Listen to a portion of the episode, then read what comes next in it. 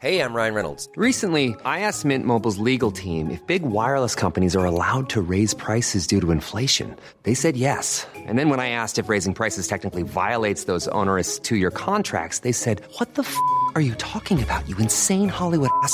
So to recap, we're cutting the price of Mint Unlimited from $30 a month to just $15 a month. Give it a try at mintmobile.com slash switch. $45 upfront for three months plus taxes and fees. Promo rate for new customers for limited time. Unlimited more than 40 gigabytes per month. Slows. Full terms at mintmobile.com. Por eso, Emilio Lozoya estuvo un año gozando de Pato Hunan en el Hunan en lugar de estar arraigado. Y por eso tenemos a Bartlett perfectamente despreocupado o a Irmeréndira Sandoval perfectamente despreocupados de cualquier tipo de procedimiento porque lo que se aplican son criterios políticos. El Ciudadano Político, el podcast de Max Kaiser. Conocer y entender la política mexicana para crear ciudadanos capaces de reconstruir su democracia. Hola, yo soy Max Kaiser y esto es el episodio número 15 del podcast El Ciudadano Político, el espacio en el que tú y yo analizamos la política mexicana, exploramos lo que está pasando para reconstruir nuestra democracia, para juntos tratar de entender cómo rehacer las instituciones, los procesos, los sistemas, todo aquello que nos puede ayudar a tener una mejor calidad de vida a ti y a mí. Juntos, y esa es la idea. Quiero tomarme estos primeros minutos para agradecerles a todo mundo haber llegado conmigo a este programa número 15. Es de verdad un honor para mí tenerlos a ustedes. Los escucho, los leo, los veo en todos lados. Trato de estar pendiente de sus comentarios, de los temas que me proponen para tratar en este podcast.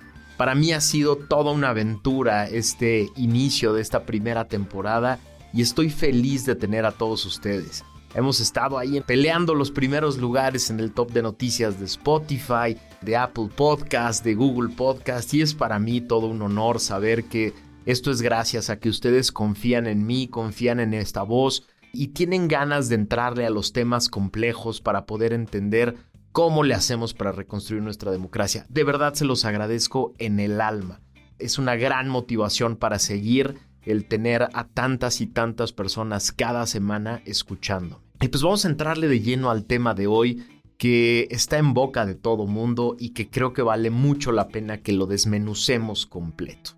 La gran pregunta de hoy es ¿Cómo debería de funcionar el sistema de justicia en México?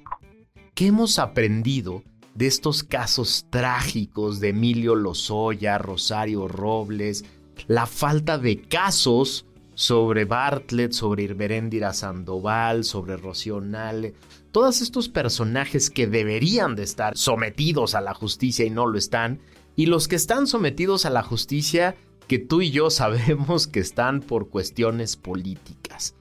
¿Qué hemos aprendido de estos casos? Se trata el programa de hoy. La primera pregunta, acuérdense que nos hacemos siempre tres preguntas en este podcast. La primera, ¿Cómo funcionan los sistemas de justicia en una democracia? ¿cómo deben funcionar? ¿Cuáles son las claves de los sistemas de justicia eficaces en el mundo? La segunda pregunta, ¿Por qué no funciona en México? ¿qué pasa en México que no tenemos un sistema de justicia de verdad? Que las personas que deberían de estar en la cárcel no lo están, las que no deberían de estar en la cárcel son las que están y tú y yo vivimos frustrados viendo la impunidad. Y finalmente, la tercera pregunta que siempre nos hacemos tú y yo para tratar de ser parte de esta reconstrucción. ¿Qué hacemos? ¿Qué hacemos tú y yo para tratar de tener un sistema de justicia que funcione? Vámonos de lleno a la primera. ¿Cómo funcionan los sistemas de justicia en una democracia? Lo primero, el primer mito que tenemos que desechar es que los sistemas de justicia en las democracias están compuestos por una institución o una persona, un procurador o un fiscal o un juez específico o el presidente de la corte. No, los sistemas de justicia son eso, sistemas compuestos de diferentes órganos que tienen que ser independientes entre sí en sus funciones y facultades, pero para conformar un sistema tienen que coordinarse para que la función se ejerza de manera completa. Son cinco instituciones claves en un sistema de justicia eficaz de una democracia. El primero es el sistema de prevención. En las democracias funcionales hay todo un sistema, toda una política y órganos concretos que tienen la asignatura de prevenir los delitos, de evitar que se cometan delitos, de cosas tan concretas como que las calles estén iluminadas, que haya cámaras en todos lados, que haya policías en las esquinas peligrosas, etc., hasta lugares muy complejos donde se diseñan las grandes políticas de prevención que tienen que ver con el urbanismo, la densidad poblacional, la generación de inteligencia, la determinación de lugares donde hay incidencia específica, escoger las prioridades a atacar en temas de prevención, etc. Es decir, en los sistemas desarrollados, en las democracias desarrolladas, la primera preocupación es que no sucedan los delitos, que no se cometan delitos.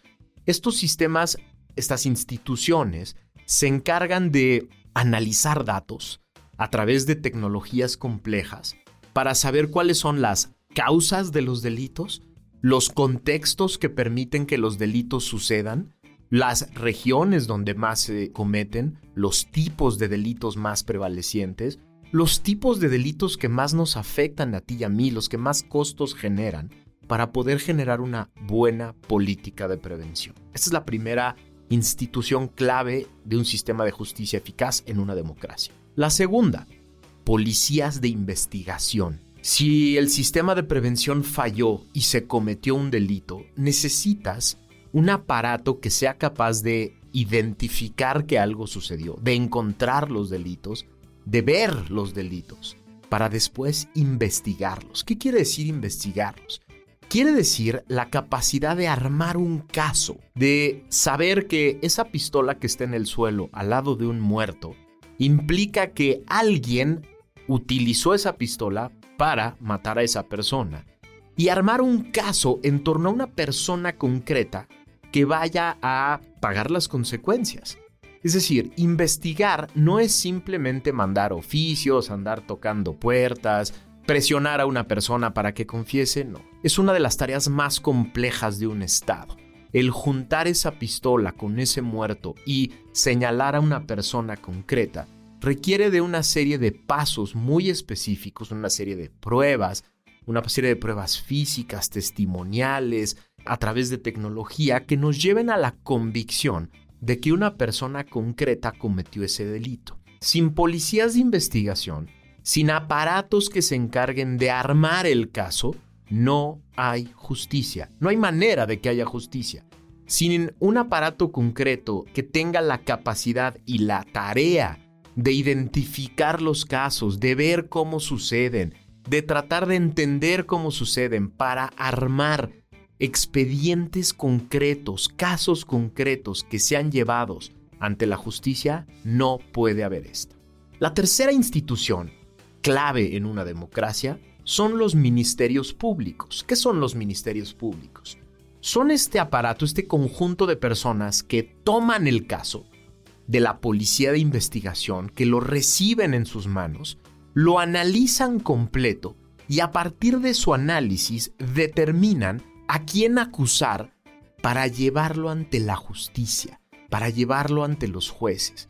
Son estos abogados que tratan de definir, de distinguir los elementos de aquello que investigó la policía. Es decir, la policía investiga todo lo que sucedió en torno a un caso y el Ministerio Público escoge de todo eso que investigó la policía qué es un delito, qué forma parte de una hipótesis en un código penal y puede ser señalada como un delito cometido por una persona en concreto.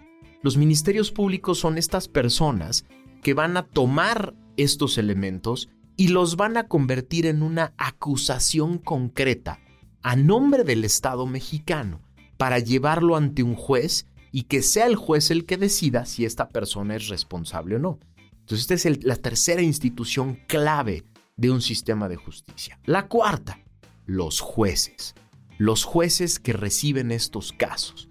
Los jueces son estas personas que van a recibir la acusación que armó un ministerio público con todas sus pruebas y van a recibir también la defensa de la persona señalada. Es decir, los jueces son estas personas que en un procedimiento muy especial de una democracia que se llama un juicio, van a recibir los elementos de prueba que pone a disposición el Estado para señalar a una persona y al mismo tiempo van a recibir todos los elementos de defensa que esa persona señalada va a tratar de poner para demostrar que él no es el responsable. Es un procedimiento muy complejo que tiene muchas reglas y que tiene además muchos principios constitucionales. ¿Por qué?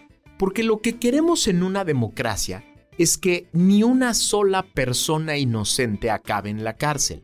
Y queremos que todas y cada una de las personas que son responsables acaben en la cárcel. Por lo tanto, los jueces tienen una función muy especial, muy difícil, pero muy importante en una democracia. Ellos son los que definen quién de las personas señaladas por el Ministerio Público son, más allá de cualquier duda razonable y respetando todas sus garantías de defensa, en verdad pueden ser señalados como responsables de un delito.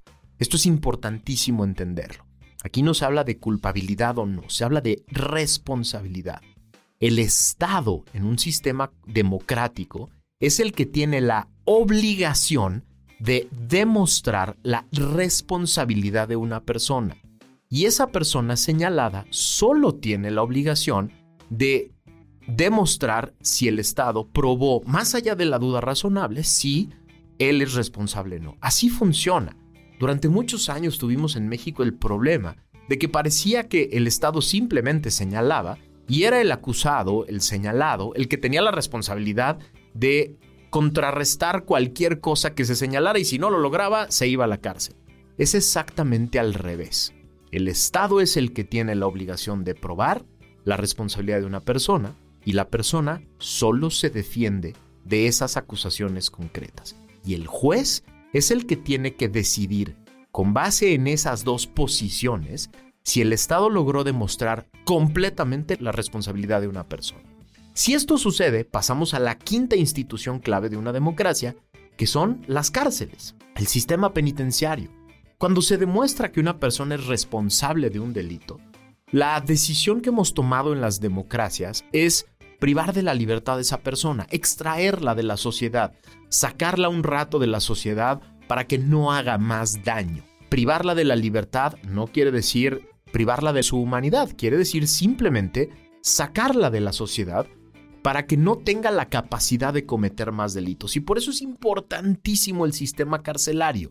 Lo que necesitamos es un sistema en donde en verdad las personas que cometieron un delito ya no puedan cometer delitos, por lo menos durante el tiempo que están ahí metidos. Es toda una discusión muy compleja eh, que no vamos a tener tiempo para abordar ahorita si los sistemas carcelarios pueden ser centros de readaptación social, como se llaman en México, es decir, si se puede educar o reconvertir a esas personas para que no vuelvan a cometer delitos. Esa es una discusión súper compleja y sociológica que quizá tengamos en otra ocasión, pero finalmente lo que sí son las cárceles son lugares donde queremos que esas personas estén limitadas en su capacidad de hacer daño a las personas. Estas son las cinco instituciones clave de una democracia. Sistema de prevención, policía de investigación, ministerios públicos, jueces y cárceles. Ahora, para cada una de estas cinco instituciones importan cinco cosas que tenemos que desarrollar en una democracia. Primero, el diseño institucional. Importa cómo están diseñadas, cómo se configuran estas instituciones para que tengan las funciones y facultades y las capacidades adecuadas para generar los resultados que esperamos. Dos, la regulación. Es importantísimo que esté regulado este sistema en tres aspectos. El primero es el sustantivo, es decir, cuáles son los delitos y cuáles son las penas. Es lo que conocemos como la parte sustantiva de un sistema de justicia. El segundo tipo de regulación es el orgánico. ¿Cómo están regulados desde la parte orgánica? ¿Cómo están diseñados desde las leyes? estos órganos y cuáles son las funciones y las facultades que les asigna esa regulación para poder ejercer adecuadamente sus funciones. Y la tercera es la procedimental, importantísimo en un sistema de justicia, que la regulación que establece los procedimientos desde que se identifica un delito hasta que una persona acaba en la cárcel son fundamentales. Porque en una democracia, un gran caso, un buen caso, se puede caer, se puede desbaratar por un error de procedimiento, por un error de forma. Por eso es importantísimo tener los, los tres tipos de regulación perfectamente claros y bien diseñados. El tercer elemento que importa es el presupuestal. Estos lugares, estas instituciones necesitan lana. Necesitan lana para trabajar, necesitan lana para pagar buenos sueldos, necesitan lana para pagarle a su gente bien y para pagar la tecnología y los edificios y los instrumentos y los coches y todo lo que se necesite para tener la capacidad de hacer prevención, investigación y justicia. Importantísimo invertir en esto. El cuarto elemento es la tecnología. Hoy en día los sistemas de justicia del mundo que funcionan son aquellos que invierten en tecnología, que invierten en cámaras, en sistemas de identificación de personas, en sistemas de biométricos para tener la capacidad de saber que una persona es esa persona, en sistemas que tengan la capacidad de investigar delitos cibernéticos que son los más complejos, etc. La tecnología es fundamental hoy en día. Es imposible tener un sistema de justicia que se fíe simplemente en personas, ojos y, oídos de las personas. Necesitamos tecnología. Y finalmente, y lo más importante, los sistemas de justicia están compuestos por personas. Personas son las que hacen que las instituciones funcionen o no. Personas capaces, bien preparadas, con experiencia, con integridad, con un bagaje ético que tenga la capacidad de aplicar estas funciones tan concretas. Por eso es tan importante entender estas cinco instituciones y estas cinco capacidades. Ahora vámonos a la segunda pregunta. ¿Por qué no funciona en México? Vamos a desglosar este, esta pregunta en cinco elementos. Hay cinco elementos clave que hacen que nuestro sistema de justicia sea un absoluto desastre. Primero, el primer elemento, no hay autonomía e independencia en ninguno de estos órganos en la gran mayoría de estos órganos, los sistemas de prevención, las policías, el Ministerio Público, los jueces, las cárceles, el criterio que prevalece es el criterio político. Sí, por eso tenemos a Rosario Robles en la cárcel y por eso Emilio Lozoya estuvo un año gozando de pato Hunan en el Hunan en lugar de estar arraigado. Y por eso tenemos a Bartlett perfectamente despreocupado o a Irmeréndira Sandoval perfectamente despreocupados de cualquier tipo de procedimiento porque lo que se aplican son criterios políticos. En las democracias que funcionan los sistemas de justicia, cada uno de estos órganos es perfectamente independiente del aparato ejecutivo de los gobiernos y por lo tanto ejecutan sus funciones con un solo criterio. ¿Quién cometió el delito? Punto. No se hacen otra pregunta. No se preguntan su filiación política, su apellido, si son cercanos o no son cercanos al presidente, no, lo único que se preguntan es quién cometió el delito y por lo tanto quién tiene que pagar la cuenta, quién tiene que acabar en la cárcel. Necesitamos reconstruir la autonomía y la independencia de estos órganos porque si no nunca vamos a tener un sistema adecuado. Pero vamos al segundo elemento. Necesitamos órganos independientes y autónomos, pero que se coordinen entre sí. Necesitamos entender que esto es un sistema. Si la parte de la prevención no se entiende con la de la policía y la policía no se entiende con el Ministerio Público y el Ministerio Público no habla el mismo idioma de los jueces y nadie habla el mismo idioma de los sistemas carcelarios, no funciona. Los sistemas de justicia del mundo establecen medidas, canales, puentes adecuados de coordinación y comunicación entre sí para compartir inteligencia, para compartir tecnología, para saber que si una persona cometió un delito en Mérida y ha sido sentenciado, no pueda ser después policía en Chihuahua o no pueda acabar un secuestrador de la Ciudad de México de policía en Baja California, cosa que sucede permanentemente en nuestro país. Porque no hay coordinación, porque no tenemos claro qué está sucediendo en los diferentes lugares. No hay coordinación, por ejemplo, para impedir que personas que están en una cárcel federal desde ahí puedan estar cometiendo delitos, coordinando secuestros y extorsiones. No hay coordinación para hacerles ver a los jueces los diferentes elementos de, los diferentes casos y las redes con las que se relacionan. Necesitamos coordinarnos, porque si no, nunca va a haber un sistema de justicia. Tercer elemento por el cual tenemos un desastre de sistema de justicia. No hay desarrollo de capacidades humanas. No hay, simplemente no hay. Las personas que trabajan en cualquiera de estos órganos son personas que ganan muy poco dinero, a las que no se les entrena adecuadamente, a las que no se les enseñan nuevas técnicas, nuevas capacidades, nuevas formas de entender, nuevas tecnologías, nuevos modelos de seguridad y justicia para tener la capacidad de desplegarlos a la hora de hacer sus funciones. Si no invertimos en las personas y en las capacidades de las personas, nunca vamos a tener un sistema de justicia funcional. El cuarto elemento, por lo que no funciona, no hay presupuesto. No se invierte en el sistema de justicia. Cada vez se invierte menos en el sistema de justicia. El clamor de todo mundo es que haya justicia en México. De los 100.000 homicidios que se han cometido en este sexenio, por estadísticas, 10 de cada 100 de esos homicidios van a quedar completamente impunes. 10 de cada 100 de esos homicidios van a quedar impunes. Y aún así, el gobierno insiste en no invertir en el sistema de justicia, no asignar presupuesto al sistema de justicia. Tú y yo deberíamos estar gritando todos los días que esta fuera la prioridad presupuestal número uno, que ahí fuera donde se fuera nuestro dinero. En lugar de andar construyendo trenecitos y, y refinerías, tendríamos que estar invirtiendo todo nuestro dinero en el sistema de justicia para que estas capacidades humanas y esta tecnología funcionara. Y finalmente, no hay tecnología. No se invierte en tecnología. Tenemos, por ejemplo, en varias ciudades, en varios sistemas estatales, cámaras por todos lados, pero luego tenemos a personas viendo las cámaras, en lugar de tener sistemas de biométricos para identificación automática de identidades. De poco sirve tener tecnología a medias gastar en cosas a medias. Necesitamos tecnología de última generación para tener la capacidad de revertir por completo el, el, esquema de inseguridad. Uno de los grandes dramas en México es que el crimen organizado utiliza los diferentes sistemas económicos para lavar el dinero y tenemos muy poca tecnología para estar identificando esos flujos de recursos que van y vienen por todos lados sin ninguna intervención del Estado. Por esos cinco elementos no funciona nuestro sistema de justicia en México.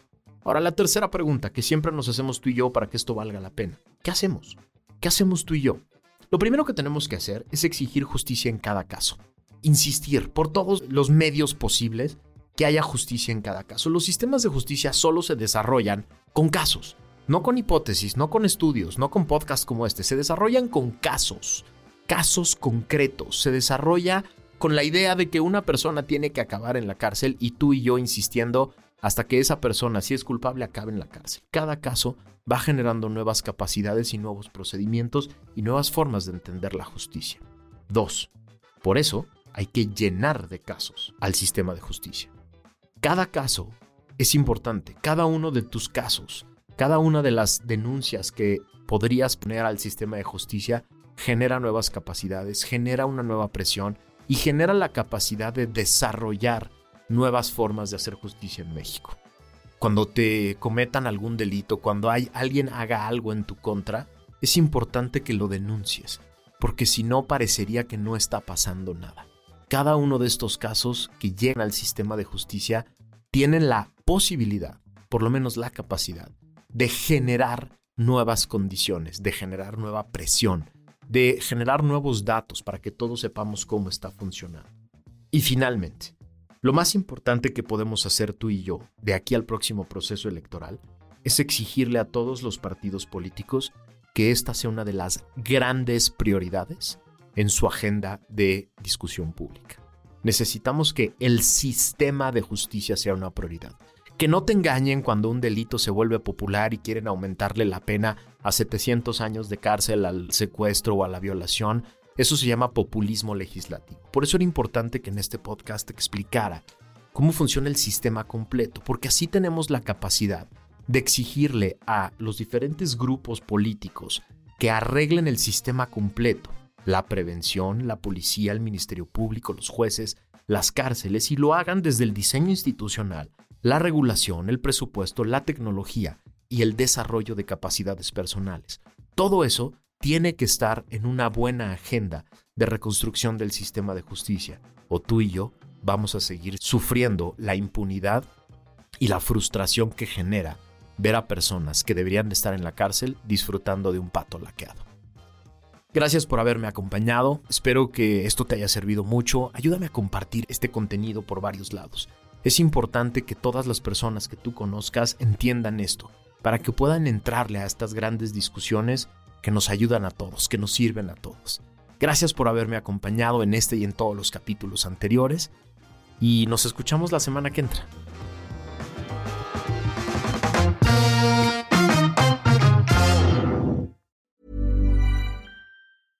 ¿No se merece tu familia lo mejor? Entonces, ¿por qué no los mejores huevos? Ahora, Egglands Best están disponibles en deliciosas opciones. Huevos clásicos, de gallina libre de jaula y orgánicos de Egglands, que ofrecen un sabor más delicioso y fresco de granja que le encantará a tu familia. En comparación con los huevos ordinarios, Egglands Best contiene la mejor nutrición como 6 veces más vitamina D, 10 veces más vitamina E y el doble de omega 3 y B12. Solo Egglands Best. Mejor sabor, mejor nutrición, mejores huevos. Visita egglandsbest.com para más información.